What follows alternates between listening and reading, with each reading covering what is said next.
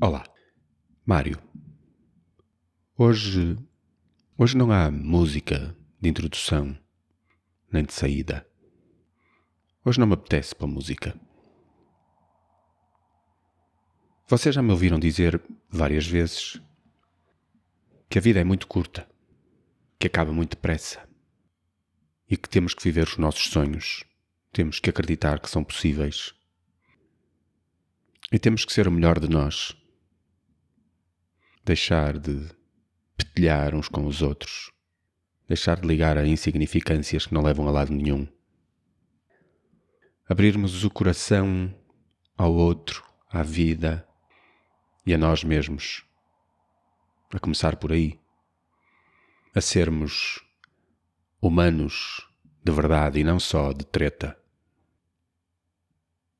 Hoje eu recebi um e-mail de um amigo e durante uns segundos, acho eu, eu não percebi.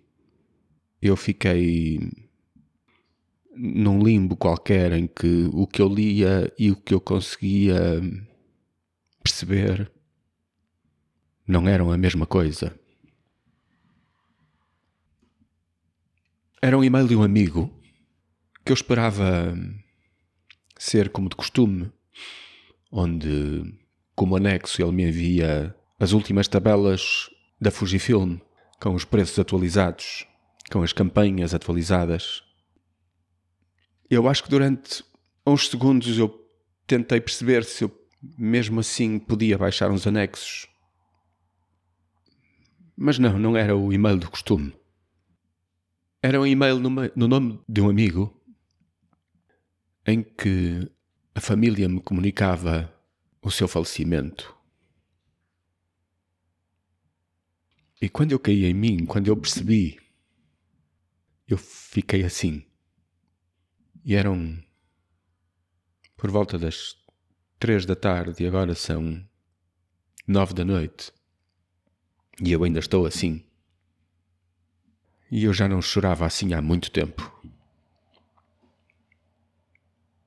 isso diz duas coisas. Diz-me duas coisas.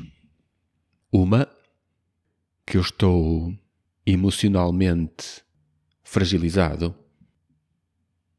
E eu consigo perceber porquê. Nesta época de incertezas e de falta de trabalho e de. E a outra, a outra diz-me o quanto eu gostava daquele homem. O Alberto era um sorriso aberto, sempre. O Alberto não tinha problemas na sua linguagem, só tinha soluções e perspectivas e. O Alberto era uma simpatia em pessoa. Era um homem de braços abertos, sempre pronto a ajudar, sempre pronto a responder.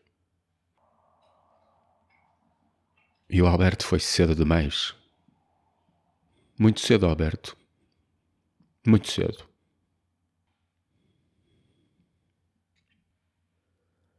Hoje morreu-me um amigo. Um amigo daqueles com letra grande. E a morte faz parte da vida, mas chega sempre de surpresa. Foste muito cedo, Alberto. Foste muito cedo, amigo.